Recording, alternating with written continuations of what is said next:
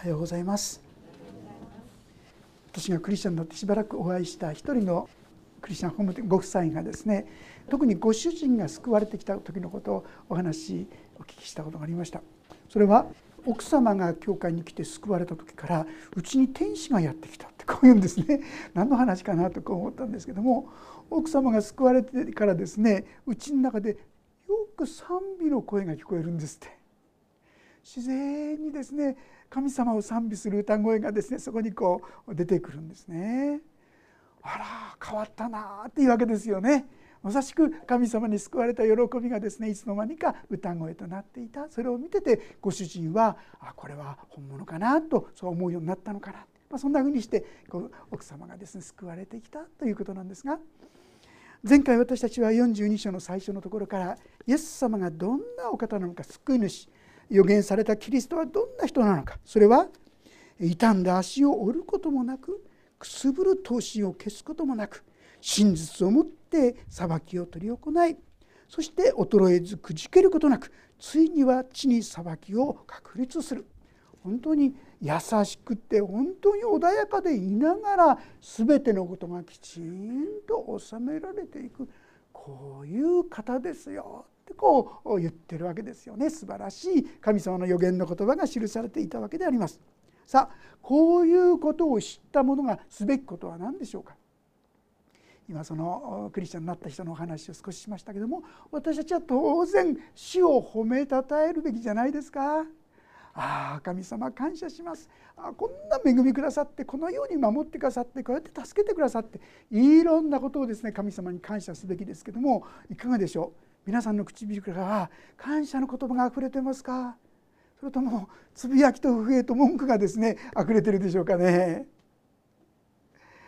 神様は今日10節からその新しい歌を主に歌えとそう教えてくださっているわけであります。10節からお読みしますが新しい歌を主に歌えその栄誉地の果てから海に下る者そこを渡るすべての者島々とそこに住む者よ。荒野とその町々ケダル人が住む村々よ。声を上げよ。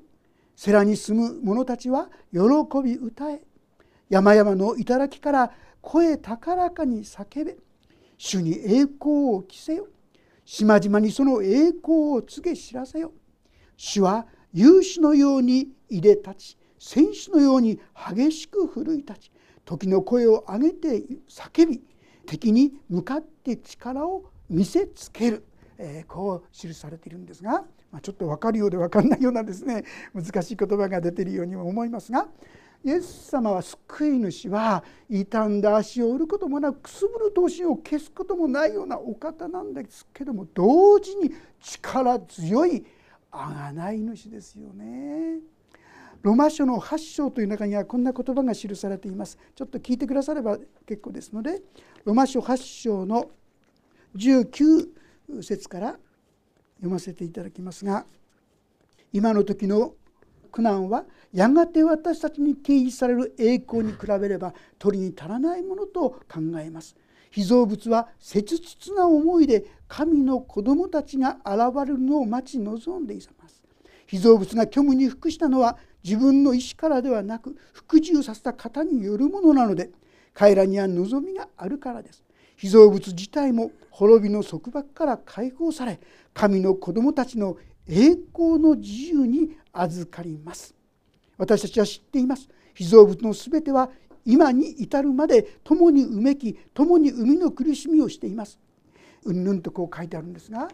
私たちは現在は苦しんでいるんだけどもやがての日にはこの地上も被造物も全てがあがなわれる素晴らしい時が来る。さてその時にはなんと全世界の民が主を褒めたたえるようになるということを言っているんですよ。ある意味で今でもこの福音は全世界に述べ伝えられそしてこの福音が届いたところにおいては全てのところから主を崇め褒めたたえるようになっていますけどもさらにこのことはもっと力強い意味で起こってくる。まあ、ここに書いてあるですね海に下る者そこを渡る全ての者、まあ、海で活躍する者たちもそうですし島々それぞれの国々地の果てまでの国々全ての中で神の皆が崇められ褒めたたえられるようになるということですが次の荒野とその町々ケダル人が住む村々よ分かりますか？ケダル人というのはケダルっていうのはですねあのアブラハムがハガールとの間にできた子供イシュマエルの子供なんです。一説にはこのケダル人からですねモハメドムハンマドですかあの人はこの家系で生まれたんだとこう言われてますよね。そこにこういろいろ争いがある。そんなこともあるんですがそのあるいはセラに住む者たちこのセラというのはギリシャ語ではペトラって言いますけどもエドム人が住むその首都実はですね世の終わりになった時にそこにユダヤ人たちはですねこう逃げ込む。そこで集団改心が起こるだろうとこう言われているんですよね。その場所。この場所ですね。要するに全てに世界中どこにあってもアラブ人とあのイスラエル仲が悪いわけでしょ？でもそこが共に死を崇め褒めたたえるようになるってこう言うんですよ。素晴らしいことじゃないですか。ちょっとだけ開けますとエペソのですね2章、開けられる方は開けてみましょうか。エペソの2章の終わりの方にこんな言葉が記されています。ちょっと読ませていただきますが2章の14節からちょっと読ませていただきます。まあ、13節から読みします。ごめんなさい。13節。しかしかつては遠く離れていたあなた方も今ではキリストイエスにあってキリストの血によって近いものとなりました。実にキリストこそ私たちの平和です。キリストは私たち2つのものを1つにしご自分の肉において隔ての壁である敵意を打ち壊しさまざまな規定からなりなる戒めの立法を廃棄されました。こうしてキリストはこの2つをご自分において新しい一人の人に作り上げて平和を実現し2つのものを1つの体として十字架によって神と和解させ敵意を十字架によって滅ぼされました。十字架によってキリストは敵意を廃棄された。アラブとイスラエル仲の悪かったここにですね平和が宿る。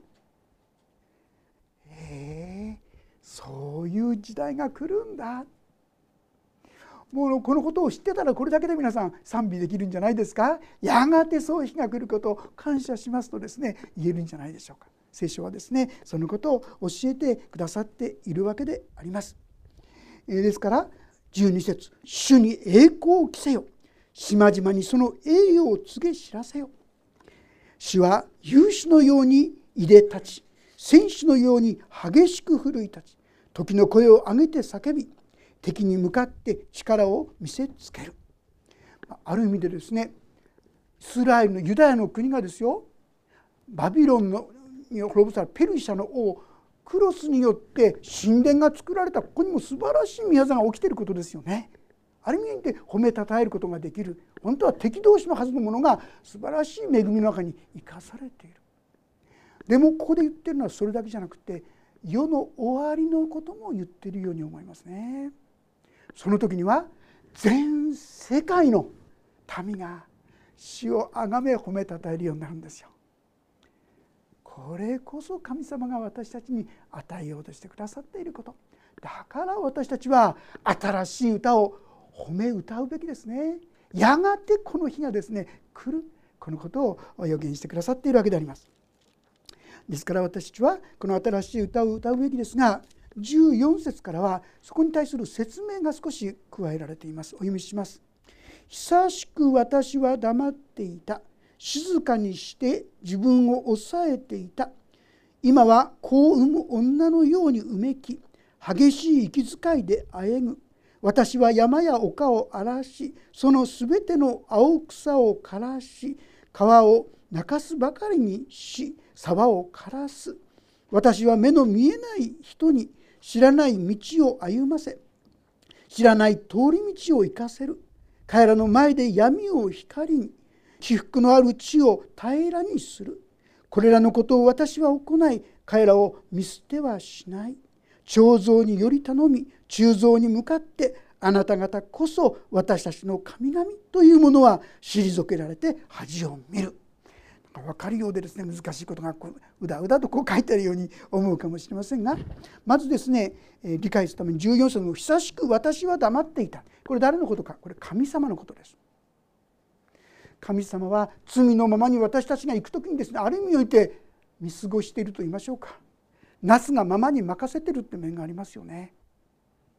彼らがどんどんそこに進んでいく時に何が起きましたか？結局アッシリアに敗れそしてバビロンに敗れついには連れて行かれてしまった。さあそういう中で神は動き始めるってことですよ。時が来たらそのまま見過ごしているわけじゃない。彼らを見捨てているわけじゃない。やがて動き出す時に先ほども言いましたあのクロス王はペルシャの王クロスはなんとイスラエルのために神殿を再建せよ。その費用はペルシャの財政から出せ。ありえないことをですね命令するわけですよね。驚くべきことがしかしその背後には神がそういうことをする。同じようにやがての日に神様はそのようなあらゆるところにおける賛美をですねもたらしてくださる。そういう意味であります。私は山を丘を荒らしすべての青草を枯らし川を中すばかりにし沢を枯らす。私は目の見えない人に知らない道を歩ませ知らない通り道を行かせる。神様の技っていうのは時にですね苦しいことなんですよ。裁きなんですよ。例えば私たち今コロナがありますけどもコロナを皆さんはどう見てますか？ある意味で神の一つの裁きという部分もあると思いますね。私はここで悔い改めるべきことがある。神様に教えられるべきことがある。そう思うんですね。あらゆるさまざまな事柄私が神様から遠く離れてしまうその時に違うよ神様はさまざまな形でそこに技をなさるんですがしかしなかなか気が付かない時にある意味で悲しいことやそういうことも起こります。でもそれはついには私たちがこの神様の憐れみと恵みを知るようになるためということができるかと思いますね。こういった事柄事柄を通しても私たちは神の憐れみに神の恵みに預かることができるんだということも覚えていきたいと思います。ここでですね私は目の見えない人に知らない道を歩ませと書いてありますが、まあ、分かりにくいのは誰のことを言ってるのか分かりにくいです。これはね違法人です。要するに私たちのことです。神を知らない者たちその者たちに知らない道を歩ませなんだかわからないままにイエス様信じるだけで救われるなんて言ってえー、っつって信じたんだけどでも本当にそれで御霊が注がれて私たちは不思議に新しい歩み道を歩み始めてきているんですよ。知らないままに導かれてきている。彼らの前で闇を光に起伏のある地を平らにする。これらのことを私は行い彼らを見捨てはしない。彼らの前で闇を光に皆さん神様を信じる前に皆さんの人生は暗くなかったですか？闇じゃなかったですか？でも神様を知った時にその闇に光が灯っていつの間にかなんか心が明るくなってそして賛美の歌が出るようになったんじゃないですか？神様はそのように私たちを導いてくださる。前回もですねこの42章の7節でこう書いてあります。こうして見えない目を開き囚人を牢獄から闇の中に住む者たちを極夜から連れ出す。皆さん私たちが極夜にいても神様は連れ出すことができるんですよ。そこから救い出すことができる。今闇の中に歩んでいる人に神様はそこから光をもたらすことができるんですよ。ああなんと感謝なことかと私たちは賛美の歌声を表すことができるんじゃないでしょうか。さあここでもですねそのように神様はする。私は彼らを見捨てない。皆さんこれは私たちに対して語られていることですよ。違法人に。この一つでもしっかり覚えたらいいですよ。神は彼らを見捨てない。ああ神様は私を見捨てない。このことだけでもしっかり握ってたら力強く歩んでいくことができると思いますよ。そして最後に17節にはしかしながら鋳造により頼み彫像にですね彫像により頼み鋳造に向かってあなた方こそ私たちの神々というものは退けられて恥を見る。誠の神でないものを神のように思いそのように歩むそういう人は恥を見るっつってんですよ。皆さん私たちが世の終わりと言いましょうか。イエスこの神様がですねいよいよ宮沢をなさる時に私たちは分かると思います。ああこのイエス様神様を信じてきてよかった。イエス様再びこの地上にイエス様来るって書いてありますよね。再臨。その時にちゃんと書いてありますよ。ある人たちはどう見る？はあ来ちゃったって言うんですよ。気になって受け止めてなかったけど来ちゃったよ。どうしよう。その備えができてない。でも別の人たちは来てくださった。マラナタ死を来たりませんって。いつでも死を来てくださいって。待ってるんですよ。ああ信じていてよかった。でその時ですねつくづく思うと思いますよ。聞いてたのにそのことをまともに真剣に受け止めようとしなかった。信じようとしてなかった。私たちはその時をしっかり覚えてああまことの神様を信じないであああっちもいいんじゃない？あの教えも結構いい教えだよね。この教えもなかなか素晴らしいもんじゃないとかね。そういうとこに心を寄せていきますとはあ来てしまったになっちゃうんです皆さん。いやいや神様神様って神様ばっかりじゃなくてそれなりにねまあ清濁合わせ飲むでいきましょうよ。まあ適当にこの世とも良い付き合いをしながらねやったらいいじゃないの。その日が来た時にああどうしよう私たちはその日にですねああ本物の神様を信じなものからった者は恥を見るという言葉を心に留め置きたいと思いますね。そして悔いのない選択をしていくものでありたいとそう思うんであります。さて18節以降は誰のことを言ってるのか。実はですね18節の言葉耳の聞こえない者たちよ聞け。目の見えない者たちよ目を凝らしてみよ。私のしもべほど目の見えない者が誰か他にいるだろうか。私が送る死者ほど耳の聞こえない者が他にいるだろうか皆さん混乱しませんか？これは目に見えない同じ人のこと別の人のことってですね 分かんなくなっちゃうと思うんですが18節の耳の聞こえない者たちよっていうのはこの16節にあったように違法人ですよ私たちのことですよ。なぜならばここに「聞こえない者たちよ」って複数で書いてあるでしょ？で目の見えない者たちよ複数なんですよ。もろもろの違法人の人々です。それに対して19節は「私のしもべほど」ってこう書いてありますこれは単数形なんですこれはイスラエルの民を一人の民として単数形で表してるんですよあんた方神様を信じてる人たち見て見てあのユダヤ人神様の民神の民どうなってるか知ってちょうだいってこういうようなことですよね。読んでみますと私と和解したもののように目の見えないもの主のしもべのような目の見えないものが誰か他にいるだろうか。あなたは多くを見ながらここで言うあなたは今度はもうイスラエルの人になっています。見ながら心を止めない。耳が聞いているのに聞こうとしない。要するにユダヤ人たちはイスラエルの民は神の民と言われていますですから聖書のことを知っていますよ神様のことを知っていますよ違法人と比べるならはるかにその知識においても経験においてもですねよく知ってるんですが彼らほどの飯目がこの目が見えないもの耳が聞こえないものはいないという神様の嘆きですよ。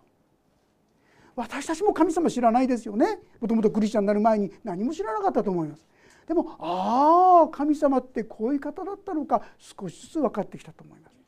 でもねユダヤ人たちはどうだったですか？あの出エジプトエジプトから出てくる時に起きた時のこと覚えてますか？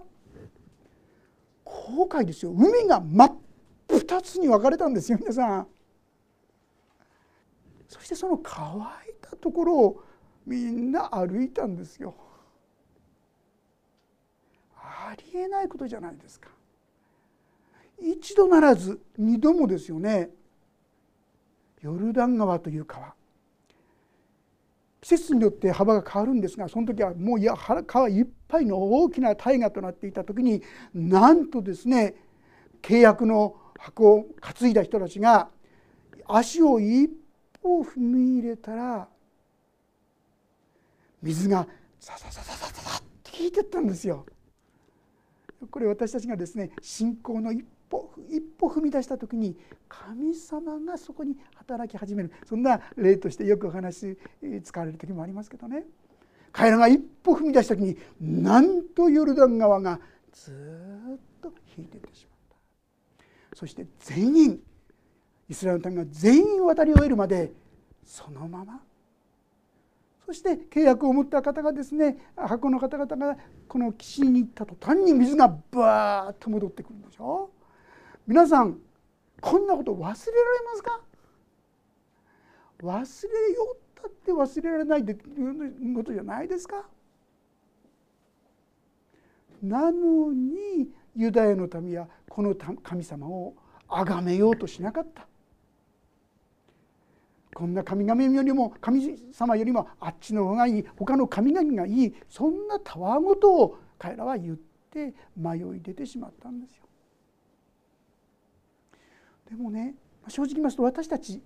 この両方の立場だと思うんですよ。ある意味で違法人ですよね。神様知らない旅だったんですが皆さんそれぞれに、まあ、年数によっても違うでしょうけどそれぞれにそれなりに神様のことを知ってきてるんじゃないかと思うんですよね。ある程度いろんな経験もしてきてるかもしれないんですよね。にもかかわらずってならないでしょうか皆さん。にもかかわらずいざという時にこの神に本当に信頼しているだろうかこの神を呼び求めているだろうかそれよりもあの人にこの人にあの力にお金や物で間違ったもの偶像に頼りにならないものを頼りにしてしまっているそういうことがないでしょうかまさしくここで言うこのユダヤの人でもありまた違法人私そこことをですね学ぶことができるかなそう思うんであります。彼らはですね一見すると和解したもののような目の見えないもの一見すると神様信じてるように見えるけど本当の意味では神に信頼していないもの厳しいですよね皆さん。あれ自分のこと言われてるかなと思うほどじゃないでしょうか。だからあそうでしたそうでしたって正直に神様に自分の姿をですね認めていくことが大切なんですね。ここで大切なのはですね多くのことを見ながら心を止めないそのことを真剣に「そうだよな神様だよな」って思ってたら変わるのに心を止めないから「ああそうだあったあったあったよね。あったけどさ」っつってすぐにそのことが自分の生活に生かせないそういう信仰といいましょうかものになってしまって。あるいはですね耳が開いているのに聞こうとしない。分かりますか皆さん。聞こえてるんですよ。聞こえてはいるのにそれを真剣に受け止めようとしないあこれはあの人にこの人にいいなあの人に自分に当てはめようとしない自分だこのことが大切だとこういうことですよね。黙示録というところちょっと開けてみましょう。ヨハネの黙示録3章15節からちょっと読んでみたいと思います。ページ495ページです。495ページ。ヨハネの黙示録3章の15節から20節までご一緒に読んでみたいと思います。よろしいでしょうか？3はい。私はあなたの行いを知っている。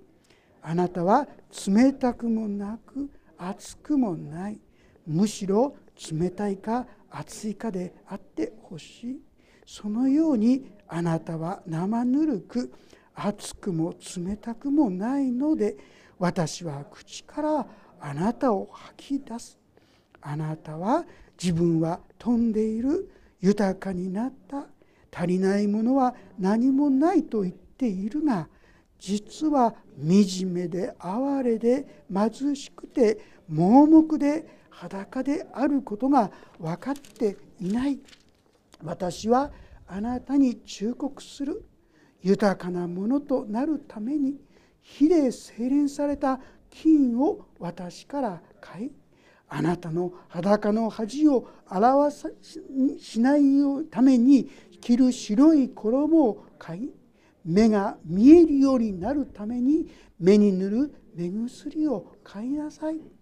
私は愛する者を皆叱ったり懲らしめたりする。だから熱心になって悔い改めなさい。見よ私は戸の外に立って叩いている。誰でも私の声を聞いて戸を開けるなら私はその人のところに入って彼と共に食事をし彼も私と共に食事をする。神様は愛する者を懲らしめるっていうんです。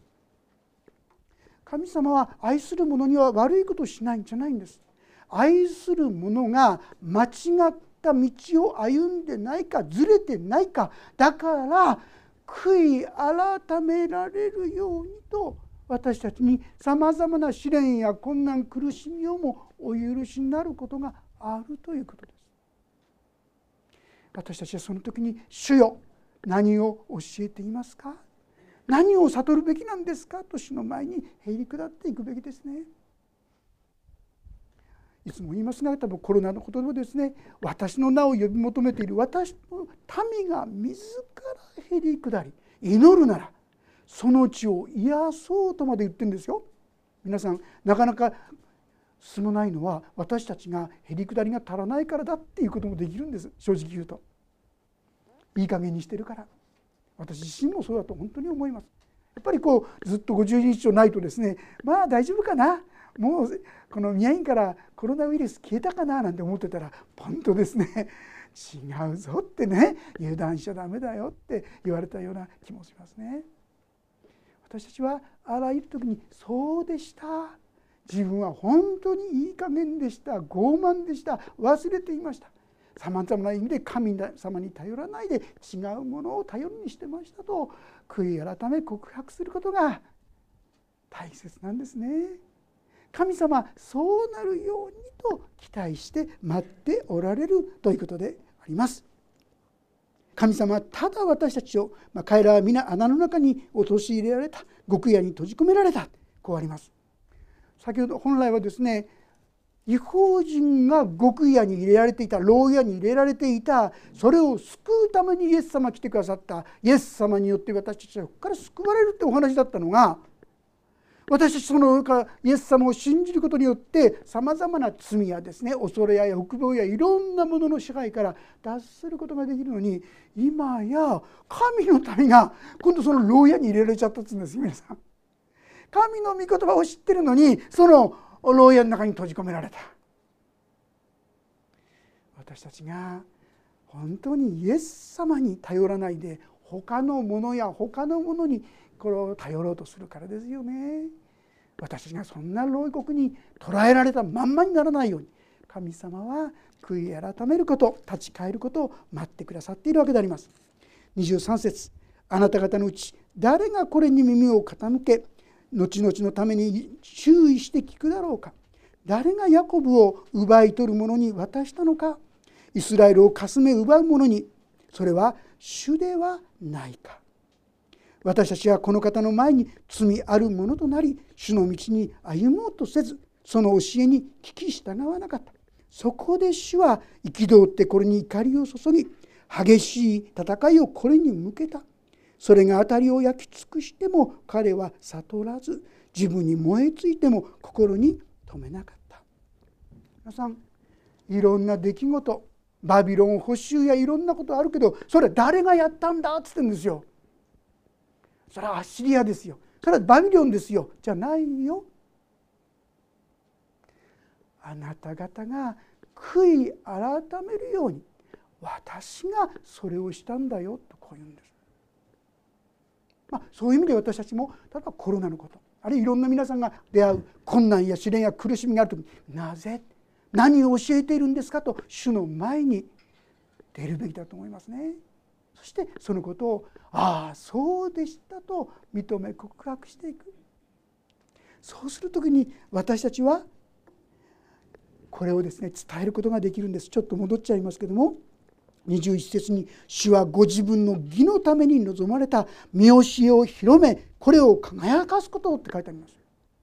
本当はユダヤ人たちがですね本当にこの神を知り神の恵みを知りそして全世界の人にこの福音を伝えることこれが神の御心だったんですよ。ところが伝えるどころか自分たちが牢屋に入れられるような状態になっちゃった。私たちもそこから救い出されてそして神を称えるものにならせていただくことが必要ではないかとこういうことであります。神様はただいたずらに私たちを苦しめようとしてるんじゃないんです。私たちが神様の恵みの中に進むようにですねですから殉教の時には神に感謝し逆境の時には反省せよ、まあ、あるスポルジョンとしては言ったんですけどね私たちも本当に主の前に何か問題があったら出ることをですね心がけていきたいと思うんですね。そして私たちはそこで聞く時に神様はそれを大いに祝福2倍のものを持ってですね神様それを恵みで満たしてくださるそうも語ってくださっているとこあるんですね。一人の方森永太一郎さんっていう人ご存知でしょうか？森永製菓っていうのは実は創業者はクリスチャンなんですよね。もともとはですね佐賀県の伊万里という地方の豪の豪商だったそうですけどもご両親が早く亡くなってしまってそしてなんともう親戚に転々と追いやられてしまって12歳まで学校に行けなかっただから12歳まで字が読めなかったっていうんですね。でもお母さん方のその親戚が一応引き取ってくださってそれから学校に行くようになってそれからですね陶器陶器を売るそういう仕事に就いたんですね。で彼はもう表だったらガッてやる人なんでしょうかねそしたら今度ですねアメリカに行ってこれを売ってこようって考えたそうですね。でアメリカに彼は渡ってそして陶器を売ろうとしたら全然売れなかったんですって失敗したんです。でできなかった売れなかったってしょぼしょぼと帰るのもねどうしようかねっつって公園でですね本当にこうがっかりしながら座ってたらある人がキャンディーをくれたんですってキャンディー見ていただいて、ね、食べたらうまい。こんなうまいものがあるんだって彼は気づいてよしっつってキャンディーキャンディー作りを学ぶためにそこにとどまったんですね。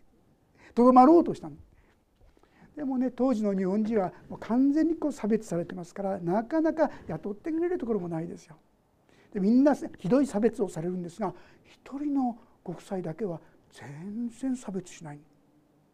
聞いたらこのご夫妻がクリスチャン。リスチャンホームだったんですねそれでその方に本当にこう優しくですねしてくださったのを来てこの教えを知りたいっつって、まあ、教会に一緒に行くようになってイエス様を信じるようになってそうしたらですね今度はよし今度はこの神様の教えを伝えるために日本に帰ろうってですねキャンディー作りがあっという間にですね伝道者に変わっちゃったんですね。で彼は電子の出しをってこう帰ってきて親戚中にですね福音を伝え歩いたそうですそしたらですねあいつはアメリカに行っておかしくなったって。みんなからソース感とっても苦しい。で彼は今度もう一度ですねそういう養殖って洋洋菓子というんです。それを学ぶためにここに渡ったようですね。そして学んでそして日本に帰ってきたんですね。ガラス張り。もう置いてくれると八十の家なんであんまりそう置いてくれるとこなかったんでガラス張りのですね荷車っていうかそれを引きながらね一番上にはですね「キリストは罪人を救うために来られました」って御言葉をダーンと掲げてですねそして売りある八十の洋菓子屋さんっていうんで有名に、なったんだそうですけどね。でさらにこう有名になったのが、まあ、ある程度年代の方はみんな知ってると思うんですがミルクキャラメル分かりますか？箱の中に入ったねあれ美味しいですよ。でそれがですね爆発的に売れたんです。もうそうやってですね信仰を持ってこの治療をしてたんですが皆さん成功すると危険ですね。商売の成功とともにだんだんと信仰がおかしくなってたんですね。そしてついにはもう全然教会にもね行かなくなっちゃった。ところがそういう中でまあ本当に彼に一度仕えてくれたんでしょう。奥様が召されたんです。これは彼に大変なショックを与えましたね。そうして彼はもう一度神のもとに帰ってくることができるようになった。そして神を第一にしてですね歩むようになっていったようですね。まあ、あのそのある人のその証拠としてなんて言うんですが関東大震災もう東京で何十万ってねものすごいもう家を全部潰れあの時に森永製菓はどうしたかって言いますとね在庫のキャラメルでしょうそれを全部放出したそうです。もう損得なんてもんじゃないですよ。これはもう神様とまた人皆さんへの恩返しだって言って全部吐き出した会社の人はそんなことやったら会社が潰れちゃうっつってですね 反対したんですけどもいやいやこれは神様と人への恩返しだっつってですね神を第一にして歩む彼の姿勢がそこに貫かれたようですね。彼はそのうちもですねもちろんそういう神様そういうのを守ってくださいますよね。この会社を祝福してくださって。もう晩年になってからはずっと書いて伝道者としてですね歩んだようですけどね。私たちはいい時も悪い時もありますがともすると間違った道ずれた道に入り込んでしまうんです。あれだけの経験したんだからこんだけのことを体験したんだからだから大丈夫なんてこと全然ないんですよ。あのイスラエルの民が神を忘れて神よりも違うものを求めてしまった。私たちも同じです。考えてみますと先ほど黙示録のとこを読ませていただきましたけれども私たちも生ぬるくなってしまっているところはないでしょうか。悔い改めなきゃいけないいけないと思いながら後で後でってずっと後回しにしていることはないでしょうか。神様は私たちにあなたは自分は富んでいる豊かになった。足りないものは何もないと言っているが実は惨めで哀れで貧しくて盲目で裸で物であることを分かっていない。私はあなたに忠告する。豊かなものとなるために火で精錬された金を私から買いあなたの裸の恥をあらわにしないために着る白い衣を買い目が見えるようになるために目に目ぬぐすりを買いなさい。私は愛する者を皆叱ったり懲らしめたりする。だから熱心になって悔い改めなさい。私たちに対して神様はそこは道が違うでしょう。ずれた道に入り込んだでしょう。あなたは神でないものを頼りにしてないか。さまざまな語りかけをしてくださる。私はついつい言い訳したいんです。アダムとエヴァがですね神様に対して「いやあなたが私のそばに置いたこの女が私に取ってくれたから食べたんだ。私は悪くない」って。こう言い訳弁解したように私たちも言い訳や弁解をしたくなるんですがそうではない。これは私の罪。私の自我です。私の欲望ですと正直に死の前に出ていきたいと思います。神様はその時に私たちに豊かに許してください。主に帰れ。豊かに許してくださるから。この恵みに預からせたい。私たちに対して神様はこう語っているんですね。この御言葉をもう一度思い起こしながら御言葉に照らして死の前に「主よ本当に私はずれていました」と悔い改めの祈りを共に捧げていくものでありたいと思います。お祈りをいたします。天の神様私たちはいつの間にか神様から外れて自分の願い自分の思いのままに歩んでしまう愚かなものです。自分の道で迷ったのに再び自分の思い通りの道に進もうとする愚かなものです。どうか御言葉にいつも照らされながらそして自らの過ちに気づいて悔い改めることができるように助けてください。彼らは聞きながらそのことを真剣に受け取ろうとしなかったと記されています。まさに私たちのことであります。主よ私たちが御言葉を聞いて素直に本当にへり下ることができますように。そしてあなたが私たちに知らせようとしてくださっている新しい道新しい生き方新しい命を私がもっともっとしっかりと味わうことができるように。どうか日々の中につぶやきや不平ではなくて賛美と感謝を捧げることができるように導いてください。そしてお一人一人の歩みが神の恵みに満たされた祝福された道へとどうぞ引き上げられていくことができるように祝福してください。御手に委ねながらイエス様の皆によって祈ります。アーメン。もうしばらくそれぞれに応答の祈りをお捧げいただければと